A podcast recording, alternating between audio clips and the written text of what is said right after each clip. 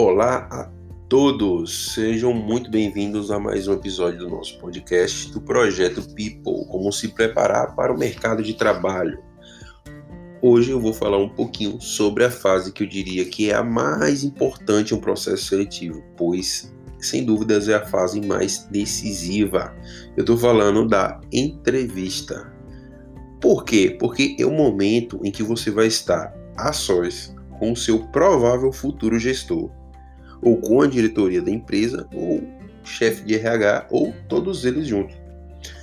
É ali que você vai ter a oportunidade de se revelar, contar suas experiências, mostrar o seu valor. É um momento onde você tem que, de fato, convencer os recrutadores de que aquela vaga deve ser sua. Você vai convencê-los isso mostrando que você está profissionalmente preparado. E para mostrar isso, você deve ser profissionalmente preparado. A melhor maneira de parecer algo é sendo algo. Na verdade, é a única maneira correta. Então é o momento de você mostrar profissionalismo. Eu não estou falando aqui de você adotar uma postura, mudar o tom de voz. Eu estou falando para você não forçar nada. Estou falando para você a partir de agora com esse curso, você ser mais profissional. Aquele profissional que você almeja ser um dia, seja hoje. Se você já tiver as atitudes e a conduta desse profissional, as pessoas verão isso em você. Esqueça que você é estudante dentro da empresa, você é engenheiro. Haja como alguém que já exerce. Digamos que você já trabalha lá naquela empresa, você está à altura de todos. Haja da mesma maneira. Então vamos lá, alguns exemplos de conduta e postura profissional. Primeiramente, pontualidade. Pontualidade para tudo na vida. No dia da entrevista, pelo menos 30 minutos mais cedo. O traje, você tem que se vestir como o seu superior. O carro que você almeja alcançar no futuro, você já pode se vestir como ele. Nada impede disso. Não vá de gola polo, nada de calça jeans. Use roupa social e sapato por mais informal que o ambiente de trabalho possa ser, roupa bem vestida e social não tem erro. Você vai ser respeitado, bem visto e todos vão olhar para você e julgar que você é alguém importante.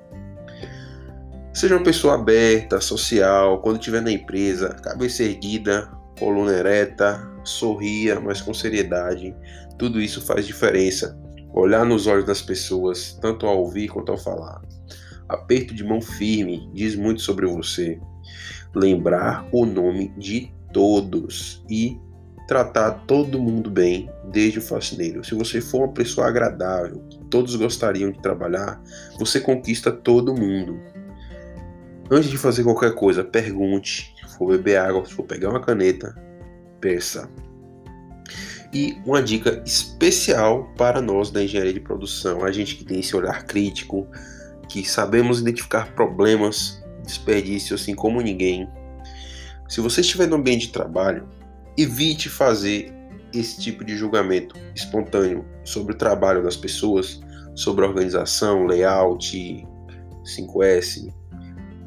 A gente tem essa visão diferente, a gente consegue identificar desperdício e ineficiência de uma maneira mais prática, a gente tende a levantar isso como um exemplo do nosso valor, mostrar que nós estamos pensando em melhorias e tudo mais. Porém, isso pode ser mal interpretado e mal entendido se você fizer isso de maneira espontânea.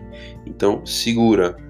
Só faça isso somente se alguém perguntar sua opinião sobre o que pode ser melhorado.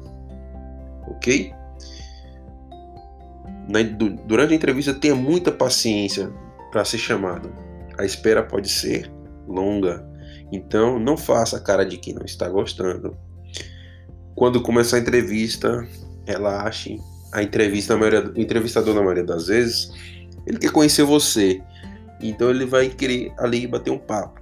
Aquelas entrevistas de pergunta, responde, pergunta, responde. No mundo de hoje, não, não fazem mais muito sentido. Na maioria dos casos, começa com quebra-gelo, uma piadinha, perguntas mais pessoais. Então ali é um momento de descontração. Você pode se abrir mais, falar mais de você mesmo. Mas olha lá, cuidado, não aprofunde demais, pois, afinal de contas, todo mundo está ali para falar de trabalho. E atenção, quem dá o ritmo da entrevista é o entrevistador. Siga os passos dele e acompanhe. Ele que dá o tom da conversa, sempre.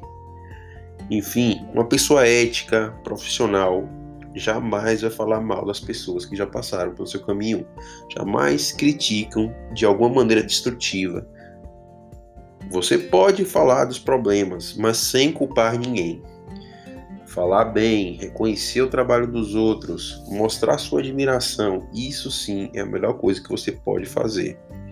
E, finalizando, seja verdadeiro sempre, durante todo o processo seletivo, não só na entrevista.